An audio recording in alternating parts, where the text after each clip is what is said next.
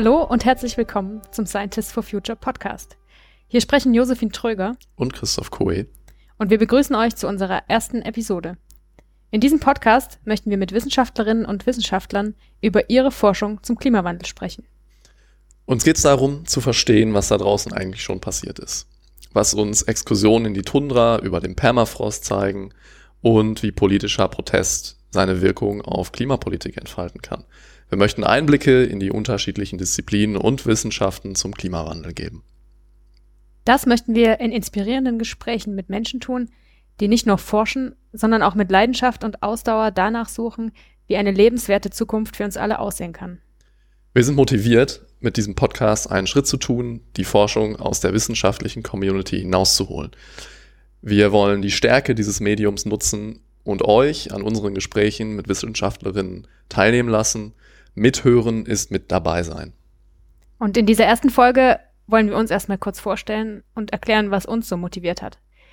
In Zukunft werden wir dann noch die Fragen stellen und den Gästen das Wort überlassen.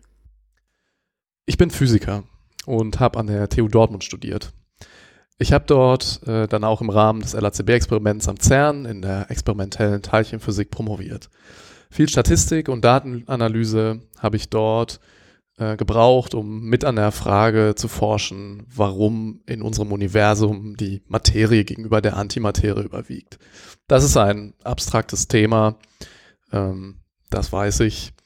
Die Grundlagenforschung habe ich dann 2016 verlassen und ähm, haben mit Freunden eine Firma gegründet. Nach wie vor fühle ich mich der Wissenschaft und ihrer Methoden verbunden und äh, daher engagiere ich mich bei den Scientists for Future. Schon in der Schule habe ich dann vom Treibhauseffekt gehört. Das Prinzip dahinter ist jetzt nicht kompliziert. Ich habe das auch damals schon verstanden. Aber emotional erfasst habe ich das nicht. Klar, ich wusste irgendwie, dass man versuchen sollte, halbwegs nachhaltig zu leben dass sich in der Politik, in der Gesellschaft etwas verändern muss.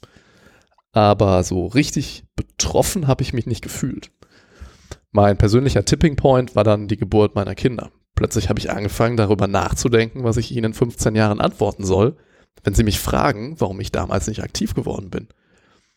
Ich habe dann begriffen, dass auch meine Generation ihr Leben immer noch auf Kosten unter anderem der nachfolgenden Generation führt und ganz konkret auf Kosten der Generation meiner eigenen Kinder. Plötzlich war es für mich keine Frage mehr, ob ich aktiv werden sollte. Die Frage war nur, wann, wie und ob es ausreichen würde, das Ruder herumzureißen. Das Thema hat mich dann also auch emotional gepackt und mich zum Handeln motiviert. Seitdem stelle ich mir immer wieder die eine Frage.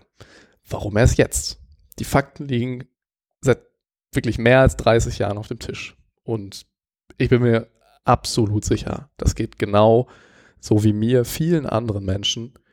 Und bei mindestens so vielen ist der Punkt, die Tragweite des Klimawandels auf emotionaler Ebene zu begreifen, bis heute nicht erreicht. Und hier möchten wir ansetzen. Das müssen wir ändern. Und dieser Podcast soll einen kleinen Beitrag dazu liefern und liegt mir daher sehr am Herzen. Ja, und ich äh, bin Umweltpsychologin und forsche an der Uni Landau zu Suffizienz. Suffizienz ist ein Gegennarrativ zu dem gängigen Wirtschafts- und Lebensmodell. Es ist so der konsequente Versuch, Ressourcen einzusparen und umweltgerecht zu leben. Individuell, aber auch als Gruppe.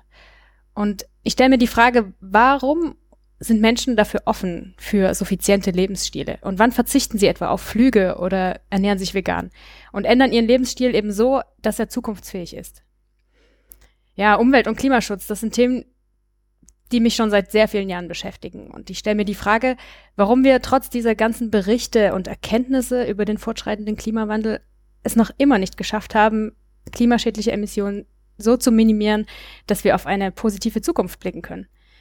Ja, und deshalb engagiere ich mich auch für die Scientists for Future. Ich möchte mehr darüber reden, was wir schon alles an Forschungserkenntnissen haben und aufzeigen, wo wir gerade jetzt stehen und was wir tun müssen, damit wir auf eine positive Zukunft blicken. Ja, die Fridays for Future Bewegung, die ist für mich so eine Art persönlicher Tipping Point gewesen. Und auch in der Debatte über den Klimawandel stellt sie für mich eine Veränderung dar. Die Bewegung scheint bei vielen Menschen auch emotional etwas auszulösen. Und sie ist für mich ein Zeichen von gesellschaftlichem Umbruch. Junge Menschen politisieren sich und wollen, dass sich an unserem System etwas fundamental verändert. Klimaschutz rückt jetzt endlich an oberste Stelle einer gesellschaftlichen Debatte. Ob wir damit ähm, den Kippelementen im Erdsystem wirklich was entgegenhalten können, ich weiß es nicht. Doch Zukunft ist immer offen und gestaltbar. Ja, wie geht's jetzt weiter? Nächste Woche fahren wir nach Berlin und treffen uns dort mit Gregor Hagedorn. Er hat im Frühjahr 2019 die Initiative ergriffen und die Scientists for Future zusammengerufen. Und wir freuen uns wahnsinnig, denn wir denken, dass das Gespräch mit ihm der perfekte Start in diese Reihe von Gesprächen ist. Anschließend planen wir etwa eine neue Folge pro Monat. Mal schauen, ob, uns das gelingt. Ähm, wir geben auf jeden Fall alles. Jetzt erstmal danke fürs Zuhören und wir freuen uns auf spannende Gespräche. Erzählt gerne weiter, dass es uns gibt. Wenn ihr Fragen, Anregungen oder Kritik habt, schickt uns eine E-Mail. Die Adresse findet ihr in den Show Notes. Tschüss. Tschüss. Bis bald.